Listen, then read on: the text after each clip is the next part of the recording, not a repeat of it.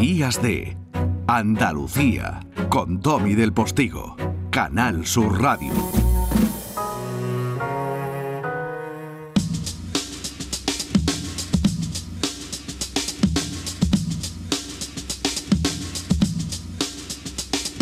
Firmaba su crónica un compañero en La Vanguardia de esta manera. La mesa de la Asamblea Electoral de la Confederación de Empresarios de Andalucía leía decretos y disposiciones formales para dar comienzo a la votación de la candidatura con la que Javier González de Lara se presentaba su tercer mandato al frente de la patronal andaluza.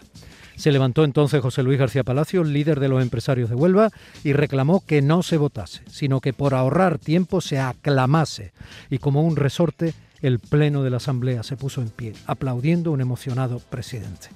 Javier González de Lara, buenos días. Buenos días, un placer estar con vosotros.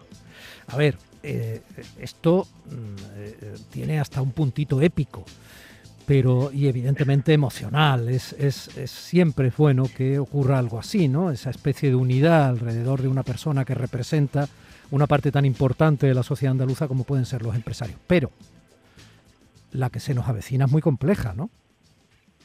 Pues sí, pero bueno, lo primero es trasladar mi gratitud a, todos los que el pasado miércoles, que cuando tuvimos nuestra asamblea eh, electoral, bueno, pues me otorgaron esa confianza y el mandato para que para que estuviera en nombre de ellos, para que represente a ese colectivo empresarial andaluz tan amplio. Fíjate que, que dentro de SEA están integradas 750 organizaciones y más de 180.000 eh, afiliados empresarios, que, que, tanto de empresas grandes, medianas, pequeñas, micropymes, autónomos. Nosotros no distinguimos los tamaños, creemos que es importante esa unidad, ¿no?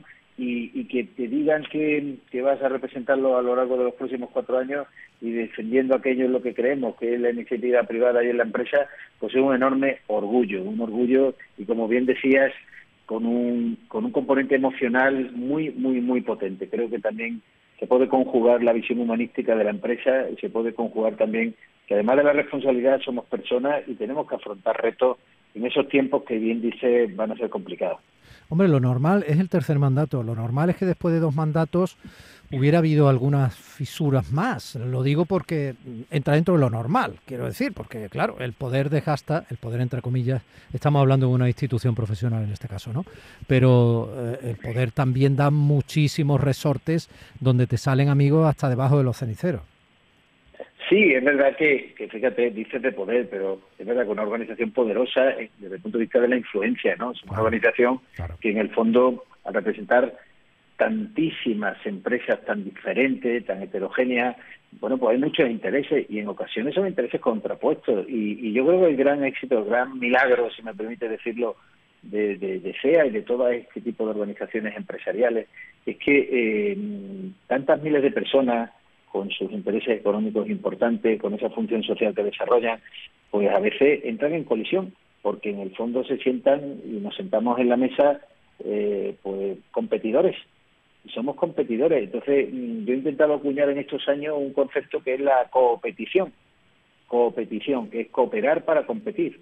Es decir, eh, para tener esa lealtad y esa unidad de acción tienes que cooperar y competir pero sanamente, porque queremos la iniciativa privada. La iniciativa privada lo que quiere es la libertad de empresa que se basa fundamentalmente en la libre competencia. No le tenemos miedo a la competencia, pero obviamente eso te puede generar fisuras, desencuentros, eh, y bueno, afortunadamente no ha sido así, y afortunadamente han querido confiar en una candidatura única y en, en una presidencia que yo humildemente ostento. Eh, Javier, te quiero preguntar muchas cosas. Entonces, para aprovechar el tiempo, me vas a tener que perdonar que te presione un poco en eh, la velocidad, ¿vale? No, me sale otra palabra más adecuada. Mira, eh, está claro que hemos llegado ya a un momento donde los empresarios no son todos unos fascistas, malas personas y todo esto. Yo creo que estamos llegando a una convención de que la empresa es fundamental en el equilibrio de una sociedad y un Estado de Derecho y que evidentemente desde la empresa es donde se impulsa el empleo, ¿no? Entonces, vamos a, vamos a dejar esto medianamente claro. Y como en toda comunidad habrá gente mejor o peor, porque todos somos humanos, y como en toda comunidad habrá gente, eh, digamos, más ejemplar y menos, y habrá gente que eh, trampee más la legalidad y otros que la lleven a rajatabla, ¿de acuerdo? Esto entra dentro de cualquier comunidad humana. O sea, esto supongo que está bien. Pero dentro de todas esas personas que te escoltaban eh, esta semana en ese proceso emocionante de aclamación, en tu tercer mandato? Por ejemplo, tú lo has dicho, hay autónomos, hay pequeñas eh, y medianas empresas, hay empresas grandes, consolidadas y probablemente cercanas a, ser empresas internacionales o, o, verdaderamente internacionales, etcétera. Es que a veces los autónomos tienen como enemigo a la empresa que les obliga a ser autónomos porque no les quiere contratar indefinido. Es que a veces las pequeñas empresas tienen que competir contra grandes empresas que no las dejan respirar eh, a la hora de querer competir con ellas en los polígonos industriales. Es que ahí hay muchas contradicciones también. Bueno, pero son las contradicciones que para eso estamos nosotros, para superarlas y salvarlas. Y de hecho tenemos dentro de nuestro órgano de gobierno, comité, junta directiva, etcétera, luego consejos y comisiones, donde por ejemplo en la hostelería, en la industria turística, en el comercio, en el sector del metal, en la construcción, infraestructura, al final mm, eh, vertebramos y, analizamos esas posibles controversias o incluso disfunciones precisamente para que haya una única voz. Yo creo que eso es lo que hemos logrado y es lo que hemos luchado durante este tiempo y vamos a seguir haciendo. Bueno, Andalucía pita algo, tú eres también vicepresidente de la COE, ¿no? Estaba Garamendi también contigo allí, obviamente, como no debe ser de otra manera. Andalucía pita algo desde el punto de vista empresarial, porque siempre ha pitado desde el punto de vista social, desde cierta identidad, cultural muchísimo, pero por fin la empresa en Andalucía tiene solidez como para ser competitiva y morder su cacho a nivel nacional. No te quepa la menor duda. Ahora mismo Andalucía está en un momento especialmente singular, no digo dulce porque los tiempos son amargos y tenemos que ir haciendo una transición a la normalización de, de, la situación, a, ver si de verdad podemos recuperarnos, pero desde el punto de vista representativo, desde el punto de vista del reconocimiento del valor de la empresa andaluza, es un momento muy, muy especial, no solo porque yo pueda ser vicepresidente de la CBE, sino porque hay un cariño, un apoyo de, de la CBE de valorar la dimensión de una comunidad que, ya es eh, la segunda en España en volumen en, global de, exportación, en internacionalización, con más de 34 mil millones de euros eh, Hemos superado a una comunidad como es Madrid, eh, que es la capital del reino, esa, comunidad es muy importante y vamos solo por detrás de Cataluña. Y precisamente hemos superado a Cataluña en volumen total de autónomos, con más de 568.000. Por lo tanto, eh, somos la primera comunidad de España en número de, autónomos, eso tiene muchas lecturas, pero yo me quedo con un elemento que era un ranking, un ratio que normalmente ocupaban otros. Y bueno, pues ahí está Andalucía apretando, empujando con muchísimas caras eh, anónimas, con hombres, mujeres que todos los días abren sus negocios con muchísima fuerza y además de una terrible pandemia y eso es digno de, también de reconocimiento. Eh, está muy bien que digas que esa cantidad de autónomos tiene muchas lecturas. Está muy bien, me parece honrado que lo hagas, porque las tiene. Tiene algunas fantásticas y es gente que se ha echado la manta a la cabeza y ha tenido valentía de ser emprendedor y de decir voy a ser mi propio jefe, ¿no? Y voy a sacar adelante esto y sería un sueño poder contratar a gente y promocionar yo también el empleo. Esa es la parte magnífica. Luego sabes que hay otra parte, insisto, que es la de que se ven obligados a ser autónomos.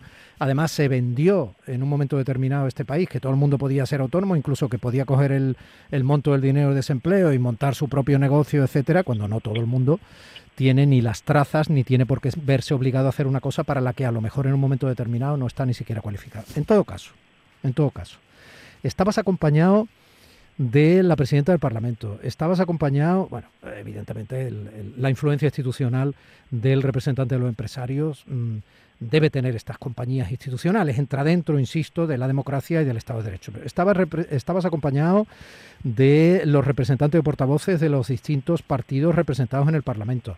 Eh, por supuesto estaban los sindicatos, lo contrario habría sido una severa falla. Estaba UGT, estaba Comisiones Obreras. Pero de ti dijo esto el presidente del gobierno andaluz. No te tienen ni que votar, te aclaman, tienes el consenso, el apoyo, el respaldo y el cariño de todos y eso solo se consigue desde la humildad, la serenidad y el trabajo bien hecho.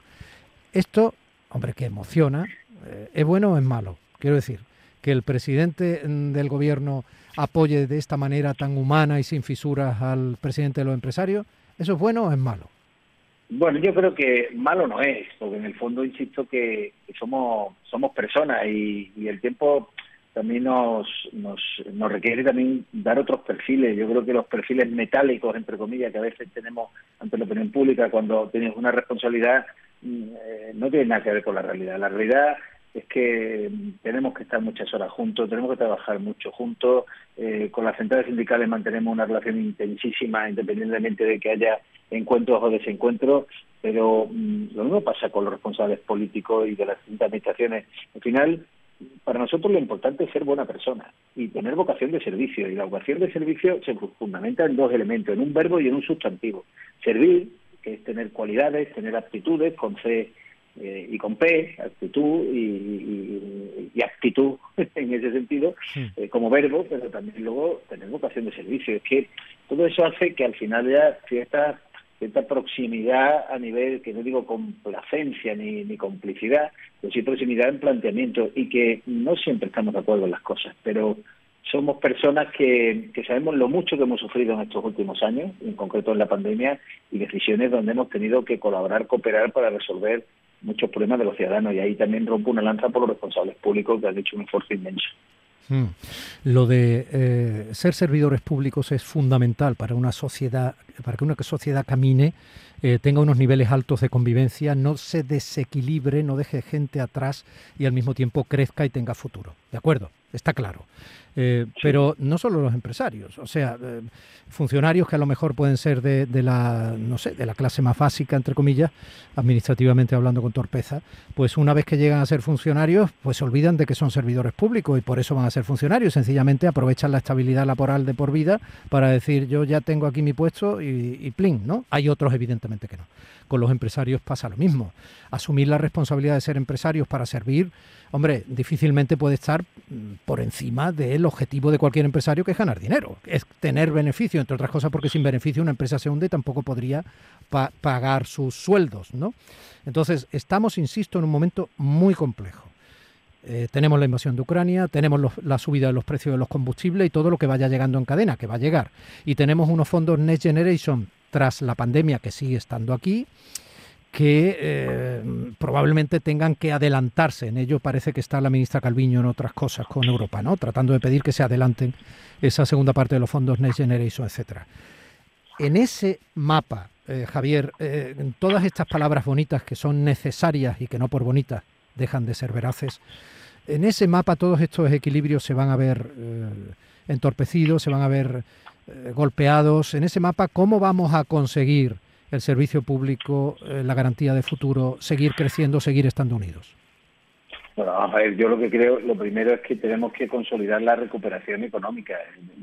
Son palabras, digamos, de gratitud porque es un momento especial y donde eh, tenemos que asumir unos retos. Y los retos ahora mismo, pues ¿cuáles son? Pues sobre todo liderar el tejido empresarial andaluz, en tiempos difíciles, como tú hablas, eh, la situación de Ucrania no es una guerra, es una invasión atroz, eh, una invasión atroz de un Estado soberano. Entonces, cada uno le puede poner el nombre que quiera. Y, en ese sentido, afortunadamente, nos pilla en Europa eh, unidos y, y, dentro de lo que es la Alianza Atlántica, lo cual yo creo que también son factores importantes. Y con una inflación provocada eh, por un contexto muy difícil, por la subida del precio de la energía, de las materias primas y de la propia desconfianza de los mercados que, van a generar muchísimo freno a la inversión. Yo creo que lo que eh, tenemos que hacer entre todos, y los empresarios nos queremos comprometer, es a la recuperación global de Andalucía tras dos años de pandemia, porque hemos perdido el 5% del tejido empresarial. Es decir, unas 20.000 empresas que aún están por recuperar plenamente, por lo que hay que continuar apoyando eh, pues y, adoptando medidas de apoyo a un tejido empresarial que necesita respaldo. Y luego, como bien decías, tenemos por delante el impulso de los fondos europeos, los fondos Next Generation, que alguien decía por ahí, bueno, van a tardar tanto que efectivamente van a ser Next Generation, porque van a llegar para la próxima generación, como sigamos allí. Por lo tanto, eso es imprescindible. No puedo estar más de acuerdo contigo con la llegada efectiva a las empresas andaluzas. Y, y todo lo que sea, todo lo que sea, impulsar que la administración pública esté preparada para la gestión de esos fondos es importantísimo. Nosotros nos hemos ofrecido, yo lo hice delante del presidente de la Junta de Andalucía y de esa representación eh, institucional tan, tan importante, pues que los empresarios estamos dispuestos al diagnóstico, a la identificación, de hecho lo hacemos ya, ¿no? Eh, de cuáles son los sectores económicos productivos que se pueden beneficiar de esos fondos. Pero la administración tiene que estar preparada tanto la Administración Central como la Autonómica, como otras muchas, ¿para qué? Para que ese dinero llegue. Estamos hablando de 18.000 a 22.000 millones de euros que pueden venir a Andalucía hasta finales del 2026. Eh, creo que es una oportunidad histórica, no podemos desaprovecharla precisamente para mejorar la productividad de nuestro tejido empresarial. Y eso es un reto que tenemos que tener conciencia desde el punto de vista social. Javier González de Lara, te capturo la palabra diagnóstico. Eh, ¿Te mojas políticamente? Te digo por lo que te voy a preguntar. Tú me dices que sí, ¿no? Porque no va a quedar mal la entrevista. Y me va a decir que no. Te mojas, ¿no? por supuesto. Bueno, Siempre se está, se está hablando mucho de, eh, primero por lo que Pablo Casado ha dicho en Europa, eh, aprovechando esa despedida que estaba haciendo de, allí del Grupo Popular Europeo. Eh, segundo, por lo que se está publicando, los periódicos de ayer eran todos, vamos, algunos traspasaban lo que estaba ocurriendo en Ucrania con el pacto de Mañueco con Castilla-León con Vox, el pacto oficial, ¿no? Un pacto oficial que entre comillas es el primero, porque no sé por qué no se hace eh, o se recuerda que también en Murcia, claro, que los consejeros que han asumido responsabilidad en el gobierno de Murcia, que eran de Vox, se salieron de Vox, pero bueno, no sé, al fin y al cabo, en fin, quiero decir que todos son matices y tal en función del interés estratégico de quien lo titula. De todas formas, eh, en Andalucía el perfil moderado de, Juanma Moreno parece que está asimilado por la mayoría, quiero decir, que, no por encima de estrategias políticas, etcétera, todo el mundo parece conocer ya, ahí están los porcentajes de grado de conocimiento de la persona y del personaje, etcétera. Es un hombre moderado y es un hombre que representa un poco al centro del Partido Popular. Entonces, con este precedente, eh, ¿en qué va a beneficiar o perjudicar y qué va a pasar probablemente en noviembre cuando haya elecciones? Aquí bueno, es difícil, es difícil. El pronóstico más que mojarme, Domi, es, es como poder tener una bola de cristal. Yo creo que, déjame que te diga lo que queremos los empresarios. Los empresarios, cuando adoptamos una decisión de invertir, no solo evaluamos la calidad física de un territorio, y Andalucía lo tiene, ¿no? sino la capacitación de su recurso humano y también, por supuesto, la calidad institucional, calidad institucional, mm. lo que es la certeza económica, la seguridad jurídica, la estabilidad política, por eso para nosotros es muy importante que se agote eh, el mandato el mandato de este actual gobierno, pero sea del signo y del color que sea. Eh, esa, esa, ese tacticismo político de cuando me conviene y las eh, y las análisis demoscópicos me dan que puedo ganar o puedo tener una buena un buen respaldo institucional, a mí me genera mucho desasosiego. Yo creo que cuando un gobierno sale de las urnas y por distintos pactos puede llegar a gobernar, hay que dejarle que acabe la legislatura. ¿Qué ocurre en este país que siempre decimos? Es que hay pocos pactos de Estado. Es que necesitamos hablar más de educación, de pensiones, eh, de sanidad, de, retos importantes de futuro. que no podemos? Eh, no podemos si es que estamos siempre en uno más 17 regímenes, donde cada uno, digo regímenes democráticos, donde, donde hay tacticismo, que no estrategia política, donde los partidos están permanentemente en una situación de, eh, de, evaluación de qué les conviene más. Bueno, en todo eh, caso, si, en todo caso, Javier, si, en todo caso, si, si Mañueco no hubiera efectivamente no se hubiera saltado el calendario electoral, pues no estaría en, en la situación que está ahora mismo. En todo caso, aquí ya hemos pasado pantalla. Por una cosa o por otra, aquí ya, si son en noviembre, lo mismo da en noviembre y diciembre, porque fueron el 2 de diciembre, quiero decir, ya se agota la legislatura. Sí, sí, sí, se agota la legislatura, pero reconoceme que hasta hace 20 días hablando de que iba a haber elecciones. Hombre, por supuesto, claro, claro que te lo reconozco. Va superando, va, superando a, quiero decir, que nosotros queremos estabilidad, calidad institucional y que, mm, bueno, el resultado que haya de las urnas lo vamos a respetar y tampoco nos vamos a rasgar las vestiduras con nada. Si la pregunta tuya también puede ir orientada en ese sentido. Es decir, igual que ahora hay quien me evalúa si el gobierno que hay en Castilla y León es mejor o peor o la alianza que haya entre un partido y otro es adecuada. Mm, yo respeto a los ciudadanos, respeto a los ciudadanos hasta el que vota Bildu, hasta el que vota a los herederos del terrorismo. Yo lo respeto. Por lo tanto, ¿por qué no voy a respetar al que vote otro partido? O sea, digo esto porque que quede claro. O sea, los empresarios somos muy respetuosos. Lo que queremos es que los que asuman los cargos públicos y las responsabilidades correctas eh, de, que le otorga a los ciudadanos sean honestos, sean honrados, sean trabajadores, sean leales y sepan la responsabilidad que asumen. Pero obviamente, obviamente lo que no se puede es dar un mensaje donde se puede pactar con un tipo de personas de una orientación incluso antisistémica y luego, sin embargo, juzgar a otros de otra forma. Y con eso no estoy queriendo defender a nadie. A mí lo que me gustaría es que hubiera un gobierno solvente y a mí lo que más me gustaría del mundo es que hubiera un gobierno de coalición entre el Partido Popular y el Partido Socialista. Esa sería una demostración, como en Alemania, de lo que significaría la unidad de los grandes partidos que representan a la gran mayoría de los ciudadanos. Como veo que por desgracia no va a ser posible, pues habrá que buscar siempre con los equilibrios eh, con el resto de fuerzas políticas a las que respeto profundamente, igual que al gobierno andaluz que ahora mismo creo que ha tenido una labor muy sólida y de estabilidad con, con el Partido Ciudadano. Creo que ha hecho un trabajo eh, lo mejor posible en un momento muy complejo. Pero insisto, insisto, no nos rasguemos la vestidura según la conveniencia de cada momento y de cada de cada eh, posicionamiento según una visión ideológica. Seamos, seamos en ese sentido responsables. Pues estás mojado, estás mojado. Sí, mojado. Te mojado, te mojado, sí, sí, te lo agradezco. Eh, Javier, una apreciación muy rápida y una última pregunta personal.